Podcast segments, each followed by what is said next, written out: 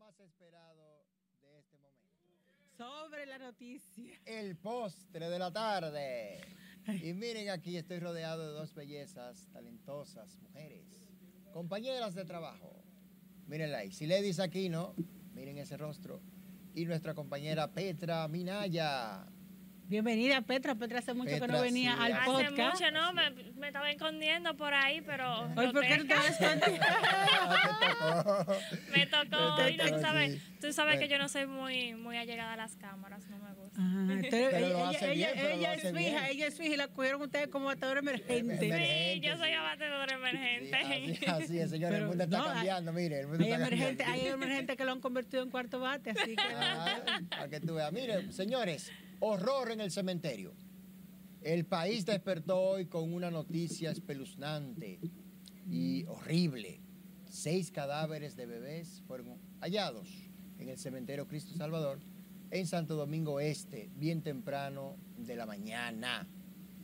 Y esto ha causado una gran conmoción y tiene que ser investigado para ver qué Gran fue lo que pasó. ahí. conmoción, muchas preguntas, sobre todo a pocos minutos de hacerse eh, o de saberse esta, este hecho, el Servicio Nacional de Salud envió una nota de prensa explicando eh, sobre eh, la, la situación y entre lo que ellos detallaron, según la directora del hospital Juan Bosch, que fue desde donde salieron supuestamente los cadáveres, eh, los niños eh, fueron llegaron solamente dos nacieron en ese hospital y murieron por diferentes causas que ellos tampoco especificaron. Y los otros cuatro cuatro llegaron referidos desde otros hospitales incluyendo Chica, uno de Boca Chica. Pero lo que me llama mucho la atención es el hecho de que ellos plantean que los niños, eh, que muchas veces los cadáveres de los recién nacidos no son eh, retirados por los padres por costos económicos, que son personas de escasos recursos Sí. y demás. Pero yo tengo entendido, o si alguien me puede aclarar, porque estoy un poco confundida, eh, independientemente de su situación económica, eh, esos cuerpos tienen que entregarlos, digo yo. No, porque lo que pasa es que en ese caso, cuando son, se trata así de neonatos, son niños que algunos, en algunos de los casos nacen en el hospital y se quedan ahí, y los fetos, eso se, eh, entonces los hospitales son los que lo manejan. Pero eh, espera, porque yo lo que quiero saber es cuál sería entonces el proceso. Y, y creo que lo vamos a aclarar más adelante con personas conocedoras del tema. ¿Cuál es el proceso para tú en- entregar el cuerpo de un neonato eh, eh, si, si fallece? No, porque es que sería, eh, o sea, en el caso de, de los niños que tienen a sus padres ahí, es si sus padres se lo van a llevar, es el mismo procedimiento que se sigue con cualquier una persona, porque son personas al final. Eh, y en ese caso es a los que ya tienen todo su registro y demás para la, entrega. Ahora hay otro procedimiento que hay en- inclusive para, para partes, porque ya hemos, hemos, hemos visto esos casos en otras ocasiones, no así, al menos yo no había visto algo así de que son, estamos hablando de seis, ni siquiera Sí. uno o dos, Eh, también hemos- se han encontrado a veces partes de restos que eran que son parte de, de lo eh, o sea de lo que manejan los hospitales porque de, De hecho quizás. hay hospitales que tienen área de incineración para esos cadáveres llámese los sobre todo los de trauma y todo y las partes humanas eh, ah, tienen eh, sus métodos de incineración inclusive y de manejo de ese tipo de, de- ya Yo por, no por sé, ejemplo cuando se trata Mira. ya de fetos A mí todavía no me queda claro, eh, primero, ¿por qué los padres no retiran esos? Porque fueron niños que nacieron, ya Pero niños. Claro. eh, antes- no antes de proceder, fetos nosotros- nosotros- tenían semanas. Nos- Tenían antes nosotros- entre, ve- 24 entre y 24 y 30 40 y semanas, 40 ya- según dice la información que- Claro. que, se emitió desde, Entonces, desde y se supone el que esos- alguien llevó a esos niños ahí. Yo entiendo. Entonces, Déjeme decirle Incluso, una cosa. claro, porque ellos están hablando de referimiento, de cuatro referimientos Claro. de diferentes hospitales. Pero entiendo que antes de nosotros entrar ahí en ser parte de las tantas interrogantes que tiene el país, el mundo, sobre estos hechos, vamos a detallar un poquito más sobre lo que se, se encontró esta mañana. ¿En qué consistió el hallazgo? Yo estuve ahí, nadie me lo contó, o sea, en el sentido de que hicimos el trabajo, fuimos hasta allá, pudimos ver, son imágenes de verdad indescriptibles, impresionantes, uno está perdiendo casi la capacidad de asombro con tantas cosas extrañas que salen cada día y lo cierto es que en el mundo, yo entiendo, y más los dominicanos, no estamos acostumbrados a ver este tipo de escenas, a ver que nuestros, nuestros seres queridos tirarlo porque ya son personas independientemente de la edad. Allá había, según el reporte de la médico forense, eh, Giselle, Angie, ah, Angie, que era la médico forense, ella explica que ahí había niños desde marzo hasta la fecha. Ah, incluso algunos tenían el cintillo del hospital que decía el nombre de sus padres, que yo incluso pude ver el nombre de algunos padres, pero por que por ética y por ciertas cosas humanas, tú no puedes mencionarle en una televisión, en un medio de comunicación, es hijo de fulano tal, porque cuando tú lo escuchas, que eh, independientemente de eso es chocante, es otro, otro trauma. Y entendemos que muchos de esos padres que tenían sus niños ahí, verlo sería como rematarlo, o sea, morir dos veces, independientemente de que no tengan vida, tú poder entender y sentir, porque si nosotros que no somos sus familiares nos genera, mira, los niños son tan, hermosos, tan tiernos, esos niños estaban ahí, ni siquiera parecían muertos, habían, que, o sea, y tú te pones a pensar también las madres que no pueden tener hijos, son muchas cosas. Dicen que fueron hallados dentro, dentro de una bolsa negra. No, no, no. No, es cierto. No, lo, ahí ustedes, ustedes vieron Estaban envueltos en papel como de camilla. Eso, esos son, se llaman movibles. Movibles. Son los movibles que le colocan debajo. Habían varios movibles que estaban ahí, que son eh, los mismos eh, que, usan los, el hospital. Tenían sus pampers. O sea, los bebés no tenían ropa, estaban solamente con los pampers. Y porque ustedes saben que los niños, los bebés, por ejemplo, si están en incubadora, están solo, solo le colocan el pamper o no, no le colocan la ropa. Y, pero lo cierto es que es una escena muy horrenda. Sí, pero compañera, uno se pregunta, ¿cuál es la responsabilidad de la funeraria que estaba encargada? ¿Te va a decir el nombre? La, la funeraria popular, el, hospital Juan Bosch, la directora del hospital Juan Bosch, en la nota que tú citabas, que fue, ella, ella dijo que ellos tenían contratado ese servicio con esa funeraria, que ellos le entregaron a la funeraria para que hiciera lo pertinente de llevar esos cadáveres y, y, darle cristiana sepultura, como ellos dicen que se hace. Entonces, ¿qué pasa? Que según ellas, ellos dicen, la funeraria, eh, pero entonces, oye, el, el, de la, funeraria se, se, desvincula, y le echa la culpa al encargado de, hacer ese proceso en el cementerio, que ahora mismo no. Al Zacatecla, él dijo. él, dijo el Zacatecla, que según él, sus empleados se entregaron al Zacatecla. Pero resulta que ah, nosotros hablamos aquí con el, con el jefe de seguridad de el cementerio, o llámense el, el, ayuntamiento, el encargado de seguridad que de todos los cementerios en el ayuntamiento de Santo Domingo Este, y él decía que, según él explica, el, la seguridad interna del cementerio, él sale a las 5 de la mañana a comprar un café, él retorna y no ve nada dentro de la puerta porque él no está directamente en esa puerta, sino como que está en el medio y van rotando, dando ronda. Entonces cuando él sale, que vuelve a entrar, ahí no hay nada, a las 5 de la mañana. Entonces no es hasta después de las 6, cerca de las 6 o después de las 6, cuando él vuelve a dar otra ronda, que ya comienza a salir, suponemos que comienza a salir el sol, entonces cuando él sale y se encuentra con el hallazgo, ahí le, le notifica a un vecino, que también hablamos con el vecino aquí, en la historia que presentamos en el noticiario, y ahí entonces... ¿Quién es quien lo encuentra? ¿El mismo Zacatecas? El mismo, el mismo de seguridad del, del, ah, cementerio. Pero él no se dio cuenta de, de ningún movimiento. Te estoy explicando que según ellos decían, no, hasta, o sea, según él no arranó, pues encontró solamente. Pero, pero como el cementerio está, por ahí o algo Entonces, oye, el cementerio está cerrado. Según el, como el cementerio está cerrado, ellos, y pero con hierros, eh, según ellos, según lo que ellos, ellos pueden deducir, lo tiraron por la, por, porque sí bien por, caben. Por, los huecos. Porque fue justo, la, justo, justo en la entrada, pero del lado de, adentro del cementerio. Entonces, cuando ellos se percataron, vieron que estaba ahí, él le da parte a un vecino. El vecino entonces llama al 911 y el 911 eh, llega, cuando el 911 llega, entonces comienza a llegar el DICRIN, comienza, llegamos nosotros los periodistas, primero que el médico legista llega, porque saben que el médico legista tiene varias cosas. También llega, eh, o sea, llama, eh, ahí llega, llega, también el vocero de la policía, Diego Pesqueira, que se apersonó allá, y ahí es que comienzan a, dar y nos dan, nos dan las explicaciones, levantan los cuerpos y esos cuerpos pasan ahora a al, intensif para que determine, porque ahora, dice, pero porque de hecho el hospital está explicando algunas de las, de las posibles causas. Y también son niños de nacionalidad haitiana y dominicana, son cuatro hembras y dos varones, eh, según lo que se ha visto. Entonces, esos niños murieron por diferentes causas, pero la ahora el INACIF va a someter a otro estudio, ya a, otra, a otras, porque son seis, a, a otras, eh, a- o sea, lo va- le va, le va a hacer los estudios para determinar en la autopsia las reales causas, en el sentido de que ahí se va a comprobar si, por ejemplo, están mintiendo sobre las causas o si no están mintiendo.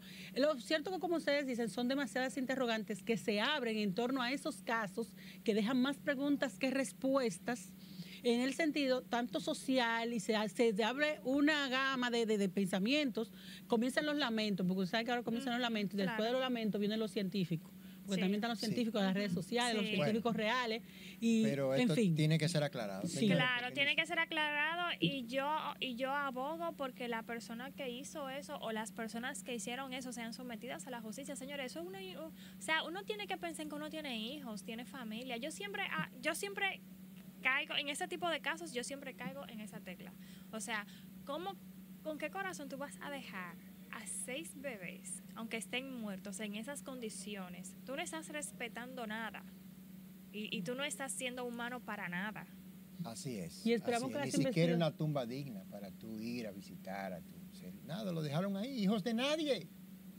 Ahí, abandonados, insepultos dentro de un cementerio. Una gran irresponsabilidad de la gente que hicieron eso. Y este país quiere explicaciones Claro. sobre lo ocurrido ahí y que los responsables paguen por ello. Bueno, y, señores. uno, y uno de los que estaba ahí hablaba, abordaba una parte de tanta gente que siempre cuando aparece un niño abandonado, en, en- en la co- en las condiciones que sea, surge eso, tantas personas que quieren tener un bebé y no pueden. y no pueden, y miren. Y los que pueden, Y miren cómo terminan. Bueno, pa- vamos a cambiar de tema por- Sí, para vamos. bajar un poquito, ¿verdad? Porque estamos irritados y con razón, señores. Miren, el canciller Roberto Álvarez va a comparecer hoy ante Ante el el Senado. La de Cámara República. Y, no, Sí. y, y- y a la ¿Qué Cámara de? Diputados también. Sí. Eh, ya se está hablando de una comparecencia. En Estados Unidos hablan de un impeachment, o sea, una interpelación. Pero aquí le llaman una invitación, porque lo queremos suavizar todo. Aquí hay muchos diplomáticos. ¿Tú entiendes? Entonces, él va a ir ahí a explicar la situación con Haití. Yo me pregunto, ¿pero qué él va a explicar? y Lo mismo que ha específicamente, específicamente El él va a lunes, explicar, según lo, le ¿qué están pidiendo, el contrato que según han dicho se se, firmó en el en el 2021, 2021, Ah, exacto, bueno, lo con relación 21, al como masacre. IS y eso. A Sí. ver si le estaba dando aquí esencia a la construcción del canal. A ver si, si, si esos Sí, acuerdos. porque lo que se ha que dicho dice. desde que se dio a conocer ese contrato o eh, ese acuerdo que se firmó en el 2021, lo que se dijo desde Cancillería fue que ellos nunca establecieron eh, al 100% o nunca explicaron de forma abierta que querían construir un canal para desviar el agua hacia territorio Entonces haitiano. Haití cubrió a, a República Dominicana, lo engañó y lo metió al medio, la metió al medio. No, no le engañaron, tú dejaste Sí, engañar claro. tú. Ah, pero entonces- Si tú no tienes la suficiente calidad, calidez mental, emocional y de aquí, de los eso es la cesera, como dicen. Si, Le metieron gato si por tú no liebre. tienes eso en la cesera, a ti no te metieron gato por él, usted fue menso y se dejó engañar porque Mira, nadie engaña a nadie. más. pero mira. y más donde está, donde está Y no, está escrito plasmado, se supone que tú lo leíste y tú tienes la capacidad. Si usted no tiene la capacidad, eh, ¿cómo Mira, a decir? búscate, para- no, porque- para interpretar lo Sí, que tú- sí, porque ahí hay unas especificaciones técnicas, unos Exacto. parámetros técnicos que Ah. tú tienes que ver qué es lo que es. Si te dicen una cosa, ¿qué significa eso en la práctica? Exacto. ¿verdad? Y vemos lo que ha significado. Ellos comenzando de atrás para adelante, Mire. de los pies para la cabeza fue. Y debo, Oye, debo bien, decir, al can- pero, el canciller ha tenido mucho sonido ahí. Ha, ha sido muy Sí, cuestionada sus políticas. Pero oye bien, ¿qué va a explicar el canciller? Lo mismo que ha explicado. Mira, búsquense reportes de periódico de mayo del 21. Yo los revisé recientemente. El entonces ministro de Medio Ambiente, Orlando Jorge Mera, que en paz descanse, se oponía a la construcción de esa obra. Lo pueden buscar, mayo 2021. Oigan, o sea, que ya el gobierno dominicano eh, atisbaba o vislumbraba un posible atentado contra el río y contra esa fuente acuífera que es binacional y transfronteriza, compartida. Usted no puede imponer allí con arbitrariedad, construir lo que a usted se le dé la gana, sin permiso de su vecino, porque es propiedad de ambas naciones. No, y, que, y, que, y que inicie y desemboca en, en territorio dominicano, que Claro. también hay que tener esa parte Esa muy en parte, cuenta. claro. Entonces, Sí, me dio, me dio, eso Eh. me, me recordó ayer un trabajo que yo hacía con los nacionales haitianos, la diáspora. Ay, me dio un poco de risa, eso no fue, fue, no fue en cámara, que me dice, ahora le tenemos el río cogido. Y le digo yo, pero no, tenemos el agua cogida, me, me decía de manera de broma. Y le digo yo, pero no van a beber del agua. miren, eh, entonces el gobierno dominicano ya ha fijado una posición muy estricta y Muy radical firme. y firme en cuanto a este tema, porque abrió, abrió los ojos y vio que lo que quizás esos técnicos de entonces decían no era lo que en realidad se estaba haciendo. Ujú. Entonces descubrieron la caja de Pandora y mira dónde ha llegado. No, y también dice, se dice desde el gobierno que esa es una obra que se está eh, construyendo sin ningún No criterio. sin ningún de criterio arquitectónico rigor. ni, ni, ni Nada, de ahí viene- ingeniería. ahí Simplemente viene- tú estás de daños ahí. Puede venir, imagínate tú mucha lluvia, como a veces ha sucedido. O sea, hasta se puede Sin derrumbar. estar el canal, imagínate. Ajá, estar. imagínate Ajá. con el, con el canal. Entonces, hay, Entonces, hay que ver a futuro cuáles son las implicaciones de la construcción de ese canal. En ca- bueno, no, no voy a decir en caso de que se ejecute, porque ya el canal está... Él eh, está hecho, pero el agua no tiene el agua adentro. Mientras no tiene el agua, no hay problema. En el sentido de que no está. No está Sí, no está conectado, pero Exacto. la intención es, Es- más que evidente. Exacto. Sí, pero recuerden que el hecho de que tú quieras Sí, porque, con- conectarlo, vamos a ver si porque te tanto, permite. tanto como República Dominicana se ha puesto firme en su en su en su postura de, de, de- de negación de no permitir el canal, Haití también se ha ratificado en varias ocasiones muy firme también diciendo que ellos tienen derecho y que el canal se va a concretizar. Entonces hay que ver también Bueno. esta parte. ¿Qué pasará? Bueno, eh, la, en el bata- la, batalla, la batalla diplomática y comercial continúa, sigue el bloqueo. Y el canciller Álvarez también va a visitar a sus amigos diputados de la. Cámara de Diputados para hablar acerca de lo mismo, del mismo tema. Pero No, vamos, a ver qué va a pasar. No es el primer Sí, funcionario que va a una interpelación ante el Congreso No, Nacional. eh, no, espérate, aquí Eh. son ñoños, los funcionarios son ñoños, no les gusta eso. Ah, pero que Muy eso pocos sí, funcionarios sí. han sido llamados ahí a comparecer. Pero, no es, pero él no es el Muy primero. poco. Pero él no es el primero. eh, Bueno, Y ojalá que no sea el último, porque aquí hay muchas cosas que explicar. Vamos a seguir desmenuzando el tema después de esta pausa, pero no se muevan.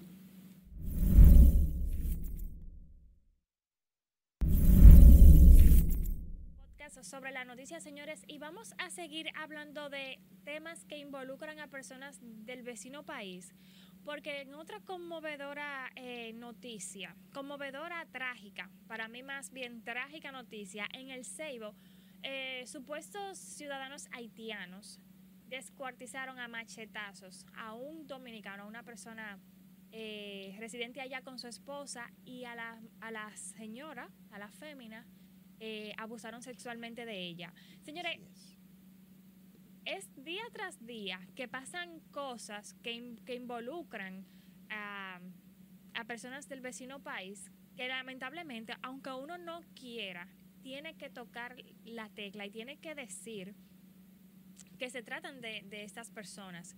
Hace varias semanas pasó lo de Dajabón, que una familia completa, que en este caso también, según las autoridades y las informaciones que se emitieron en ese momento, era una banda que estaba compuesta tanto por dominicanos como haitianos. En esta ocasión ahora, de nuevo, eh, personas supuestamente de esa nacionalidad vuelven a arremeter contra eh, Miren, eh, personas de este es, país, causando doña, en, daño y me parece que el señor Lin quiere abundar más sobre el tema. mire, eh, sucedió esta madrugada, eh, llegaron ahí en una camioneta, dicen 4x4, pasada las medianoche, entonces asesinaron a machetazo, como dice Petra, al caballero, un señor de 51 años, De nombre Confesor Mota, mejor conocido como Johnny, la víctima así mortal. es, y de inmediato procedieron a violar sexual y brutalmente a su esposa, cuyo nombre, claro, no ha sido identificado, evidentemente. Pero eh, se trata de un hecho siniestro y sangriento, brutal. Señores, uno a uno la fueron violando sin piedad y sin parar, desde las dos y pico de la noche hasta las seis y media de la mañana. Y lo hicieron delante de una hija de ambos de seis añitos de edad que presenció esa escena macabra y espeluznante. Y así, señores, tenemos que tener control de esos ciudadanos que aquí andan eh, cometiendo fechorías y haciendo sus, sus correrías de muerte y dolor. Claro, la mayoría de los haitianos vienen a trabajar bien, pero hay otros que no vienen a trabajar así, ¿no? Que lo que vienen es a traer luto y a traer dolor y tragedia a este país. Entonces tenemos que controlar. Y más ahora que va a haber una intervención extranjera en Haití y entonces las bandas y los pandilleros podrían penetrar al suelo dominicano y la cosa entonces se agravaría. Por tanto, hay que mantener férreos controles fronterizos para evitar que esos rufianes haitianos entren a este país y entonces trastornen la paz pública, porque en este país hay paz ciudadana y paz social y tenemos que mantener y garantizar eso. De hecho, el gobierno anunció recientemente una inversión de 2 mil millones de pesos para el próximo año en seguridad ciudadana. Esto incluye seguir construyendo la verja eh, perimetral en la frontera, claro, con dotación tecnológica, porque se necesita unos controles tecnológicos, drones, cámaras, aparte de la pared física que se está haciendo.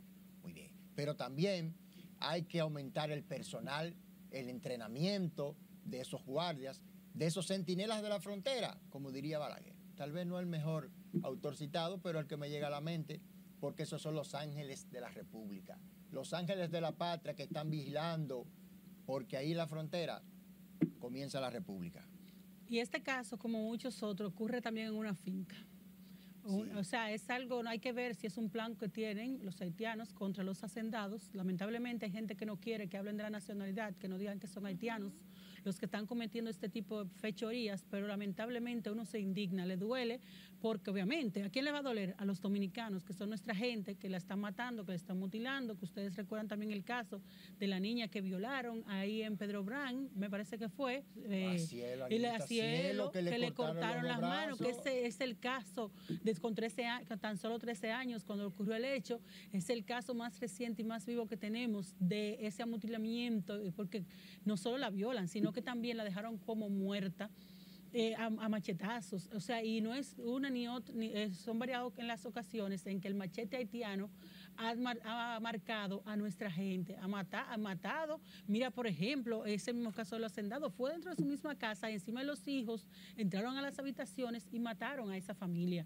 Pero también, mira ahora, como ustedes citan, ese caso, la abusan sexualmente, matan al marido y sabrá Dios o sea, encima de su niña. Y gracias a Dios que hasta dicho esa fue la niña que no la mataron, o no la mataron físicamente, pero esa niña con solo seis años, una muerte en vida. Por más terapia que le den a esa niña, ese proceso de recuperación, esas marcas de su papá y su mamá serán imborrables. Igual para la madre también, porque el trauma sigue, el trauma de la violación para ella más que fue frente a su hija. Hermano, mire, eso es muy fuerte. Dios libre a uno y reprenda. Porque mira. Y usted recuerda lo que pasó el año pasado en Puerto Plata con el tío de Soto Jiménez. Claro. Fueron unos haitianos también que lo mataron. Y, de, Neiva, no recuerda Neiva, que era una, una pareja de esposos mayores, eh, eh, dos gente eh, de ya de edad avanzada, dos, dos envejecientes. Ahora en Neiva lo sacaron lo sacaron, se fueron todos. Me recuerdo como ahora que estaban ellos mismos yendo a las fortalezas a entregarse para irse, porque lamentablemente esos que hacen esas fechorías también le hacen daño a sus gentes, porque ¿qué pasa? Todo el haitiano que está alrededor, que tiene una vida pacífica, tiene que salir de ese lugar por temor a que los mismos, porque si un familiar los, los encuentra no va a preguntar, va a cortar cabeza, lamentablemente, porque es que el, el, dolor te lleva a cometer, a cometer una acción de buscar venganza. No es lo que recomendamos ni es lo que le decimos a la gente que haga, pero la, gente, la impotencia, la impotencia, entonces, eh, por lo menos eh, ustedes incluso vieron cuando ocurrió lo de Dajabón, comenzaron a salir, la gente le dijo, o salen o lo sacamos. Entonces, ya la gente que esté en paz, tranquilo, y su familia, tienen que irse. Y lamentablemente, mucha gente defiende dice, no, que no, porque no puede decir haitiano, pero esa es la nacionalidad. Pero por suerte, pero por, es que nos endilgan eso del anti-haitianismo. Pero es que si son haitianos, inclusive, ¿por qué decimos nacionales haitianos? Si son haitianos, son haitianos. Ay, yo feliz de que me digan dominicanos. Pero que al final es un gentilicio. Yo, nunca voy a entender, yo nunca voy a entender por qué hay, eh, hay tanto pesimismo eh, cuando uno utiliza ese, ese término. Porque si yo soy de República Dominicana, ah, mire, ella es dominicana Eso es un gentilicio. Exacto. Tú eres Tú no- estadounidense, pero tú no dices chileno, o sea, nacional español. Tú, es- tú no no dices nacional estadounidense. Exacto. O sea, Entonces, ¿por qué decirlo? A mí llámame dominicana, que dominicana exacto, soy. es- así somos. Entonces, Volviendo Eh, a- al tema de la frontera, que Lynn lo, lo tocó hace unos minutos, eh, me gustaría eh, traer a colación también que el pasado lunes, durante la semanal, el presidente Luis Abinader reiteró que pese a que ya hay aprobada que se despliegue una fuerza multinacional en Haití, los cambios migratorios en los próximos tiempos no van, no, no, no van a tener ni- ningún No va a haber ninguna en variación. términos- ajá, en no, términos va, no va a haber ninguna variación y supongo también que es por eso, eh, por lo que por lo que mencionó el señor Lin, hay muchas bandas en territorio haitiano muy, muy peligrosas, muy violentas y entiendo que es una medida que se, que, que se debe a- acatar, una, una medida muy bien vista de mi parte, porque lamentablemente, como ha dicho ah, el presidente Abinader, la seguridad nacional está por encima de todo. y él lo sentenció. La frontera ya nunca será igual. Nunca será ya igual. cambió para siempre. Sí. Entre ambos pueblos. Miren, y en términos políticos, por fin, Bueno. ¿cuándo es que va a hablar Manuel Jiménez? Bueno. Mira, yo mira, estoy deja a esperando Manuel, esa mira. de prensa. Mira, deja a Manuel, que Manuel está componiendo la canción de su derrota. ¿Qué oigo? Su desahogo, el desahogo de un alcalde, así se va a llamar. El otro derroche. él lo llamó a usted y le dijo El, que ese el- no. el otro gran derroche. Habló con porque usted, él por tiene que inspirarse ahora que acaba de ser derrotado para. Para eh, mí que él todavía no ha asimilado. Él, él, él, él Ah, tuiteó la mire, noche es- del es domingo. Sí. con cabeza caliente. Y Sí. ahora para mí es que Eh. él está aterrizando y tratando de digerir que siendo el actual alcalde, Ajá. perdió, perdió una candidatura para, para poder y, no, y en una interna. y en una y, y en Y una y en unas elecciones el internas de sótano, su en el partido. sótano, mira. En el sótano, porque eran en el cuatro. trasero, en el trasero. Era, eran no No, depende, en porque él está pensando que volteen la hoja. Porque ¿Qué? eso está- ¿Qué se, voltea Ay, la fila. le- Es que ya no es con No, porque hojita, se voltea la fila. Oye, Bueno. Mira, también el PRM tiene pendiente dar las encuestas de quiénes son los, de, las los otros demás cargos. entidades. Ujú. Hay una Sí. expectativa, hay muchísima gente que está... Que- Hay mucha gente que está a la expectativa de quién, o los mismos que están aspirando, que pretenden ser los candidatos a diferentes puestos legislativos, municipales, y porque ya la presi- las presidenciales que están Carolina definidas. Mejía, Carolina Mejía eh, decía el domingo durante eh, el proceso de, de conteo, mientras eh, se estaba cerrando más bien el proceso de votación en las internas, eh, tuvo, tuvieron ella y Paliza y después llegó, llegó Hipólito a un encuentro con la prensa breve. Eh, y ahí Nosotros lo encontramos a ellos más bien. Bueno, eh, ahí ellos explicaban, aunque no dieron fecha, dijeron que en los próximos días, desde que se cerrara todo este proceso de las internas, iban a dar a conocer esos resultados. Entonces estamos a la Bueno, espera. hay expectativas porque muchos de ellos serán en- escogidos, digamos, por encuestas, mediciones internas que se hacen, a ver los posicionamientos. Y ya Cristian Encarnación renunció Ah, sí. al PRM. No, y Dice que no nació dijo. para ser lambón. Gracias. Mire, Eso fue lo que él dijo. Déjeme decirle que De Cristian... lambón de ningún hombre. De Cristian, ningún- ha- las mujeres sí. Mira, Cristian ha tenido una trayectoria desde que se montó ahí, de sonido, sonido tras sonido. Recuerden que la primera vez él se quejó de que supuestamente su, sus- la- su mismo, su mismo partido no lo había apoyado con el tema de la recogida de la basura, que había muchísimos No, escombros. y, y ella- él Y- volvió a reiterar, cuando hablaba sobre su renuncia, volvió a reiterar que no se sintió apoyo dentro del partido y que él renunciaba eh, por ética y no sé cuántas Después, cosas. después, cuando estaba el tema del, te- del metro, del teleférico, cuando inauguraron el teleférico de los Alcarrizos, ustedes re- recuerdan que supuestamente, digo supuestamente, ahí, ahí, se- ahí circularon unos videos de que el presidente le habría hecho el fo, El como fo- dice. en buen dominicano. un se- desaire, lo, quería man- lo quería mantener a Le distancia. subió los vidrios en, oscuro, Sí, en, modo, en modo oscuro. Ah, exacto. Y no te vi, si te viste, no Bueno, me acuerdo. Si me acuerdo, oscuro, no sé dónde. Muy oscuro. Ajá. Si te visto, no me acuerdo. Si me Ay, acuerdo, no sí. sé dónde. Sí. Eh, después, ustedes vieron entonces recientemente y todo lo que ha pasado con él. Según dicen, según dicen, ¿para dónde se irá? Bueno, Irá, Bueno, eh, a- a- según se dicen las, malas- las lenguas, se especula, como usted dice, eh, a él le tendrían una camita en el PRD. Eh, pero ustedes saben que el PRD está, es, eh, Miguel Vargas, este, lo que está propiciando el frente opositor, que, que llámese Fuerza del Pueblo, y lo- eh, El PLD y el PRD y otras organizaciones partidarias que irían en contra del partido del gobierno, Sí. por lo que habrá que esperar. Un alcalde no creo que él teniendo su casa la vaya a dejar para irse a vivir a la ajena tan fácilmente. No, pues si no, lo, si no te quieren ahí, si no te quieren ahí, tú y te por- vas, ya tú además, te es que fuiste. además ya tú hiciste un anuncio público. Ya. Por eso Ya. ya- Ya, para tú volver con la colita entre la pata. Entonces, Eso ahora, yo lo lo que se dice es que Junior, Junior Santos, ahora tiene los numeritos. mm, va, pero pero PRM. Entonces me dicen de que que, de- me dicen de que, que Miguel Vargas está preparando todo para el Quilín Quilín a Junior Santos. Mm. Según me dicen. Eh, A ver, no, me pero dice, que se vamos. le fue. Sí, Delisa, a ti como que te están diciendo mucho. No, ¿qué tú sabes que cómo tiene pasa? servicio de inteligencia, chivato en broco, ¿verdad? Eh, Para pero eso, eso, psiquiatrillar, eso es lo que dicen.